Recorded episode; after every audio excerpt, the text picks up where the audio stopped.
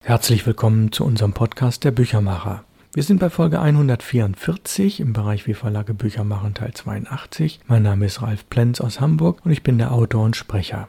Gleichzeitig bin ich auch der Verleger des Input Verlags und in diesem erscheint die Reihe Perlen der Literatur und wir lesen im Moment aus Band 16 von Virginia Woolf Orlando.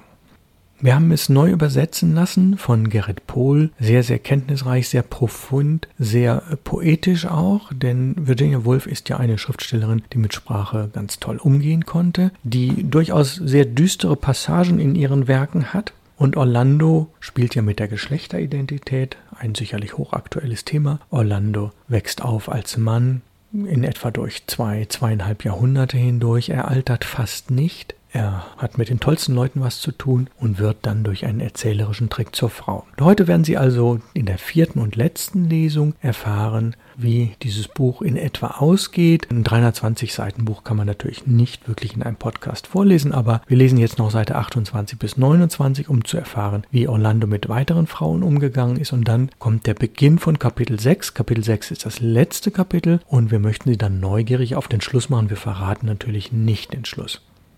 Favilla. Die nächste war von ganz anderer Art. Sie war die Tochter eines armen Landedelmannes aus Somersetshire. Durch große Beharrlichkeit und dadurch, dass sie ihre Augen offen hielt, hatte sie sich am Hofe emporgearbeitet, wo ihre Reitkunst, ihre schlanken Fesseln und ihre Anmut beim Tanz von allen bewundert wurden. Eines Tages aber war sie so unbesonnen, einen Spaniel, der einen ihrer seidenen Strümpfe zerrissen hatte, es muss gerechterweise gesagt werden, dass Favilla nur wenige Strümpfe besaß und die überdies noch aus Wolle, unter Orlandos Fenster beinahe zu Tode peitschten. Orlando, der Tiere leidenschaftlich liebte, bemerkte daraufhin, dass sie schiefe Zähne hatte, von denen zwei Schneidezähne nach innen standen, was bei Frauen angeblich auf perverse und grausame Anlagen schließen lässt, und so löste er die Verlobung noch in derselben Nacht für immer auf.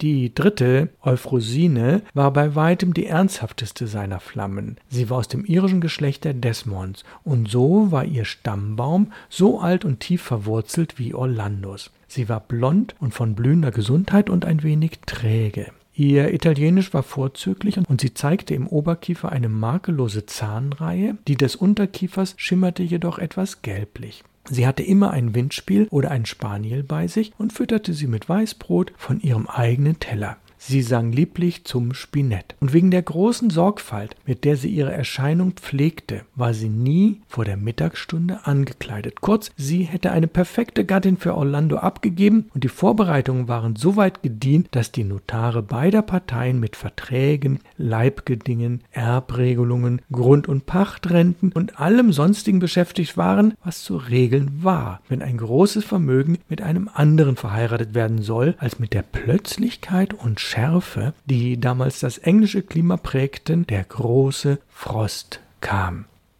Der große Frost, so berichten die Historiker, war der schärfste, der je über diese Insel kam. Vögel erfroren mitten im Flug und fielen wie Steine herab. In Norwich wollte eine derbe und gesunde junge Bauersfrau gerade die Straße überqueren, als sie der eisige Wind, wie die Zuschauer beobachteten, an einer Kreuzung packte, zu Pulver zerrieb und wie eine Staubwolke über die Dächer blies.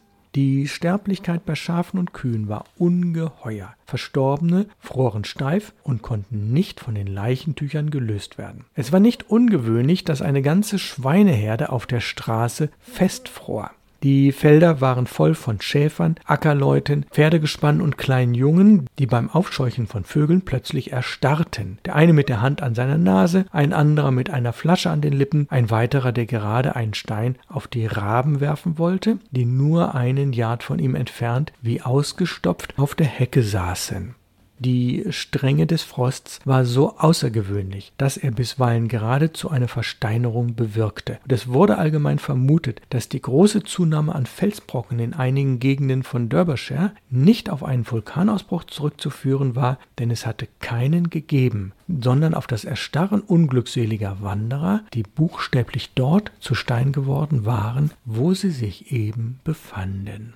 Nun machen wir also einen großen Sprung durch das Buch etwa so auf Seite 270, 80. Kapitel 6 ist das letzte Kapitel. Und wir machen letztlich auch einen großen Zeitsprung. Das habe ich ja schon mehrfach angedeutet, dass Orlando nun eine Frau geworden ist und sich im 20. Jahrhundert befindet. Orlando ging ins Haus. Es war vollkommen ruhig, es war sehr still. Da war das Tintenfass, da war die Schreibfeder, da war das Manuskript ihres Gedichts, abgebrochen mitten in einer Huldigung an die Ewigkeit. Sie war dabei zu sagen, als Basket und Bartholomä sie mit dem Tagesgeschirr unterbrachen, nichts änderte sich. Und dann innerhalb von drei und einer halben Sekunde hatte sich alles geändert. Sie hatte sich den Knöchel gebrochen, hatte sich verliebt, hatte Schelmadine geheiratet. Da war der Trauring an ihrem Finger, der es bewies. Zwar hatte eigentlich sie selbst ihn sich aufgesetzt, bevor sie Schelmerdine traf, aber das hatte sich als überaus nutzlos erwiesen. Nun drehte sie den Ring immer wieder am Finger und achtete in abergläubischer Verehrung darauf, dass er nicht über ihr Fingergelenk glitt. Man muss den Trauring auf den dritten Finger der linken Hand stecken, sagte sie wie ein Kind, das sich gewissenhaft seine Lektionen wiederholt und einprägte, damit er überhaupt etwas nutzt. Das sagte sie laut und in feierlicherem Ton, als sie sonst zu sprechen pflegte, als wünschte sie, dass jemand es hörte, dessen gute Meinung ihr etwas bedeutete. Tatsächlich machte sie sich Gedanken über die Wirkung, die ihr Verhalten auf den Geist der Zeit haben würde. Es war ihr überaus wichtig herauszufinden, ob die Schritte, die sie zu ihrer Verlobung und Heirat mit Schelmadin unternommen hatte, öffentlich gebilligt würden. Sie fühlte sich mittlerweile wieder mehr bei sich. Ihr Finger hatte seit der Nacht im Moor nicht mehr gepocht. Und doch konnte sie nicht leugnen, dass ihr Zweifel kamen. Sicher, sie war verheiratet, aber wenn der Ehemann ständig um Kap Horn segelte, was bedeutete ihre Ehe schon? Wenn man jemanden gern hatte, war das wie Ehe. Und schließlich, wenn man mehr als alles in der Welt Gedichte schreiben wollte, war das wie Ehe? Sie hatte ihre Zweifel. Sie wollte es auf die Probe stellen. Sie sah den Ring an. Sie sah das Tintenfass an. Würde sie es wagen? Nein, sie wagte es nicht. Aber sie musste. Nein, sie konnte nicht. Was sollte sie aber tun? Vielleicht in Ohnmacht fallen? Aber sie hatte sich noch nie im Leben besser gefühlt. Hol's der Henker, rief sie in fast dem alten Schwung. Also los. Und sie tauchte ihre Feder tief in die Tinte. Zu ihrer größten Überraschung gab es keine Explosion. Sie zog die Spitze heraus. Sie war nass, tropfte aber nicht. Sie schrieb. Es brauchte seine Zeit, bis die Worte kamen, aber sie kamen. Ah, aber machten sie auch Sinn, fragte sie sich und erwartete voller Panik, dass die Feder ihr doch wieder einen ihrer unfreiwilligen Streiche gespielt hatte. Sie las wie ich zu dem Felde kam, wo das frische Gras, unter der Kaiserkronen hängenden Kelchen verborgen, dunkelte den trübe Fremden, diesen schlangengleichen Blüten, gehüllt in mattes Purpur, gleich ägyptischen Mädchen. Während sie schrieb, fühlte sie eine seltsame Macht. Erinnern wir uns, wir haben es mit einer der seltsamsten Äußerungen der menschlichen Seele zu tun, über ihre Schultern hinweg mitlesen. Und als sie ägyptische Mädchen geschrieben hatte, befahl diese Macht ihr innezuhalten. Gras, schien sie zu sagen, und ging wie mit einem Zeigestock, den Erzieherinnen benutzten, zurück an den Anfang. Gras ist in Ordnung. Die hängenden Kelche der Kaiserkronen, ach, bewundernswert. Schlangengleiche Blüten, ein etwas gewagter Ausdruck aus der Feder einer Dame, doch Wordsworth würde es zweifelsfrei billigen. Aber Mädchen? Muss Mädchen hier wirklich sein? Du hast einen Ehemann, der das Kappe fährt, sagst du? Na gut, dann lassen wir das so stehen. Damit zog der Zeitgeist weiter. Orlando erwies darauf, denn all das trug sich nur, sein, nur, im Geiste zu, dem Geiste ihrer Zeit die tiefste Achtung, so wie ein Reisender, um nun große Dinge mit kleinen zu vergleichen, der sich bewusst ist, dass er in einer Ecke seines Koffers eine Kiste Zigarren untergebracht hat, sich vor dem Zollbeamten verhält, der freundlicherweise mit Kreide einen Haken auf den Kofferdeckel gesetzt hat denn sie war sich zutiefst unsicher, ob der Geist der Zeit, wenn er den Inhalt ihrer Gedanken sorgfältig genug untersuchte, darin nicht eine verbotene Schmuggelware entdecken würde, für die sie die volle Strafe würde zahlen müssen. Sie war dem nur mit knapper Not entronnen. Es war ihr gerade noch durch ein geschicktes Zugeständnis an den Geist der Zeit gelungen, die Prüfung erfolgreich zu bestehen, indem sie sich einen Ring aufgesetzt und in der Moorheide einen Mann gefunden hatte, weil sie die Natur liebte und weder Satire noch Zynismus oder die Psychologie bemühte, denn diese Schmuggelware wäre sofort entdeckt worden. Und so stieß sie einen tiefen Seufzer der Erleichterung aus, wozu sie allen Grund hatte, denn der Umgang zwischen einem Schriftsteller und dem Zeitgeist ist von überaus delikater Natur und der ganze Erfolg seiner Werke beruht auf einer passenden Vereinbarung zwischen beiden. Orlando hatte es so geregelt, dass sie sich in einer äußerst angenehmen Position befand. Sie musste nicht gegen ihr Alter ankämpfen, noch sich ihm unterwerfen. Sie gehörte der Zeit an und blieb doch sie selbst. Und daher konnte sie schreiben. Und sie schrieb, sie schrieb, sie schrieb, sie schrieb. Es war nun November geworden. Nach November kommt Dezember, dann Januar, Februar, März, April. Nach April kommt Mai. Es folgen Juni, Juli, August, als nächstes September, dann Oktober und so auf einmal sind wir zurück im November und ein ganzes Jahr ist bewältigt. Diese Art, eine Biografie zu schreiben, hat zwar durchaus ihre Verdienste, ist aber vielleicht ein wenig trocken. Und wenn wir in dieser Weise fortlaufen, könnte sich der Leser dahingehend beschweren, dass er den Kalender selbst herunterbeten und sich das Geld ersparen kann, das die Hogarth Press für dieses Buch als angemessenen Preis verlangt. Aber was soll der Biograf tun, wenn ihn der Gegenstand, über den er schreibt, in dieselbe Verlegenheit gebracht hat wie Orlando uns? Das Leben, darüber sind sich alle einig, deren Meinung es wert ist, angehört zu werden, ist das einzig geziemende Thema für einen Romanschriftsteller oder Biografen. Im Leben, das haben dieselben Autoritäten entschieden, geht es nicht darum, still auf einem Stuhl zu sitzen und nachzudenken. Denken und Leben sind so gegensätzlich wie die Pole. Deswegen, da Orlando genau dies gerade tut, nämlich auf einem Stuhl zu sitzen und nachzudenken, gibt es nichts weiter als den Kalender herunterzubeten oder einen Rosenkranz, sich die Nase zu schneuzen, das Feuer zu schüren, aus dem Fenster zu starren, bis sie damit fertig ist. Orlando saß so ruhig, dass man eine Nadel hätte fallen hören können wenn doch wenigstens eine Nadel heruntergefallen wäre. Das wäre wenigstens fast so etwas wie Leben gewesen. Oder wenn ein Schmetterling durchs Fenster hereingeflattert wäre und sich auf ihrem Stuhl niedergelassen hätte, hätte man darüber schreiben können. Oder angenommen, sie wäre aufgestanden und hätte eine Wespe getötet, dann hätten wir sofort unser Schreibzeug herausholen und losschreiben können, denn dann wäre Blut vergossen worden, wenn auch nur das einer Wespe. Wo Blut ist, ist auch Leben. Und selbst wenn das Töten einer Wespe bedeutungslos ist im Vergleich zur Ermordung eines Menschen, ist es trotzdem ein besseres Thema für einen Romanschreiber und Biografen als all diese Verträumtheit, dieses Grübeln. Dieses Stillsitzen auf dem Stuhl, Tag ein und Tag aus, mit einer Zigarette und einem Blatt Papier und einer Schreibfeder und einem Tintenfass. Könnten die Personen, mit denen wir uns befassen, so könnten wir uns beklagen, denn unsere Geduld ist fast am Ende, nicht etwas mehr Rücksicht auf ihre Biografen nehmen? Was ist noch irritierender als zu sehen, wie einem die Person, auf die man so viel Zeit und Mühe verschwendet hat, völlig entgleitet und sich dem Grübeln und Fantasieren hingibt, die doch ohne jede wie auch immer geartete Bedeutung sind? Aber schließlich war Orlando eine Frau. Lord Palmerston hatte es ja gerade nachgewiesen. Und wenn wir über das Leben einer Frau schreiben, dann sollten wir wohl, darüber herrscht Einigkeit, die Forderung nach Aktionen fallen lassen und dafür die Liebe an deren Stelle setzen.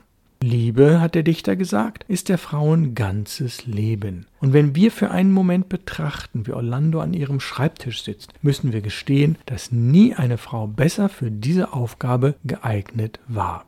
Da sie eine Frau ist, eine schöne Frau und eine Frau in der Blüte ihres Lebens, so wird sie bald ihren Anspruch auf Schriftstellerei und Denken aufgeben und irgendwann wenigstens an einen Wildhüter zu denken beginnen. Und solange eine Frau an einen Mann denkt, stört es ja niemanden, dass sie denkt. Irgendwann wird sie ihm ein Briefchen schreiben und ein Stell dich ein für Sonntagabend vorschlagen und dieser Sonntagabend wird kommen und der Wildhüter wird unter dem Fenster pfeifen. Und all das ist natürlich das wahre Leben und der einzig wahre Stoff für Romane.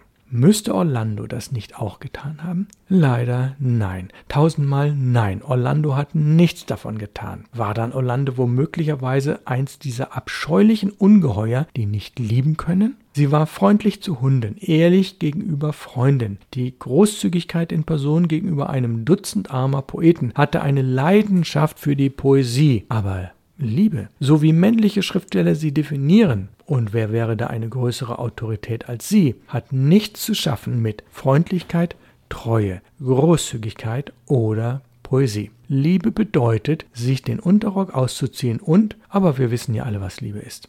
Hat Orlando das getan? Die Ehrlichkeit zwingt uns zu sagen, nein, sie hat es nicht. Wenn aber der Gegenstand unserer Biografie weder lieben noch töten will, sondern nur denken und in Vorstellungen leben, dann könnten wir daraus folgern, dass er oder sie nicht mehr ist als eine Leiche und dann das Thema aufgeben. Die einzige Quelle an Information, die uns nun noch zur Verfügung steht, ist es, aus dem Fenster zu schauen. Da gab es Spatzen, da gab es Stare, da waren ein paar Tauben und ein oder zwei Krähen, alle auf ihre Weise beschäftigt. Der eine erbeutete einen Wurm, der andere eine Schnecke. Der eine fliegt auf einen Zweig, ein anderer läuft ein wenig über den Rasen. Dann geht ein Diener über den Hof. Er trägt eine grüne Wollschürze.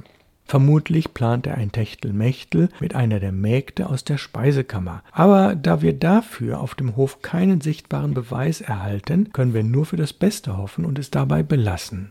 Wolken ziehen dahin, dicke und dünne, und sie ändern die Farbe des Grases da unten nur wenig. Die Sonnenuhr zeigt auf ihre eigene geheimnisvolle Weise die Stunde an. Unsere Gedanken wirbeln ein oder zwei Fragen auf, nutzlos, vergeblich, über dieses Leben hier. Sie singen oder summen das Leben vielmehr so wie ein Kessel über dem Feuer. Leben, Leben, was bist du? Licht oder Finsternis, die grüne Wollschürze oder des gemeinen Gehilfen oder der Schatten eines Stars auf dem Gras.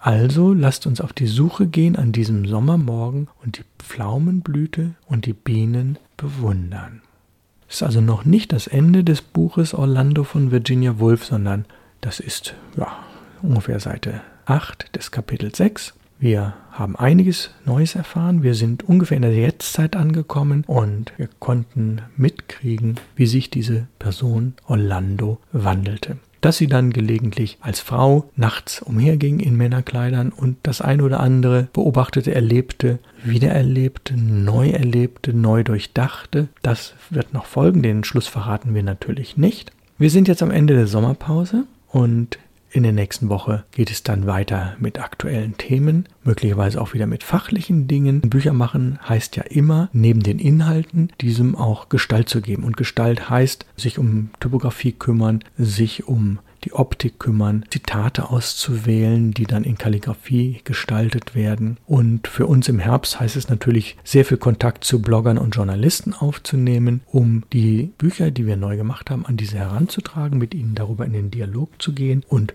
zu hoffen, dass diese dann über sie berichten und möglichst viele Menschen dann in die Buchhandlung gehen und sich diese Bücher anschauen. Das ist unser Ziel. Wir bereiten natürlich im Herbst dann so ganz langsam das Programm des Jahres 2023 vor. Einige Titel sind schon entschieden, davon wird natürlich noch nichts verraten. Wir werden im Herbst einige Lesungen machen, darüber werden wir Sie rechtzeitig informieren und dieses sowohl über Social Media als auch auf der Website ankündigen. Die Website nochmal für alle www.input-verlag.de und nächste Woche folgt dann also die Folge 145 des Podcastes ich bedanke mich herzlich fürs Zuhören und dabei bleiben, fürs Weiterempfehlen und aus Hamburg grüßt Sie ganz herzlich Ralf Plenz, Ihr Büchermacher.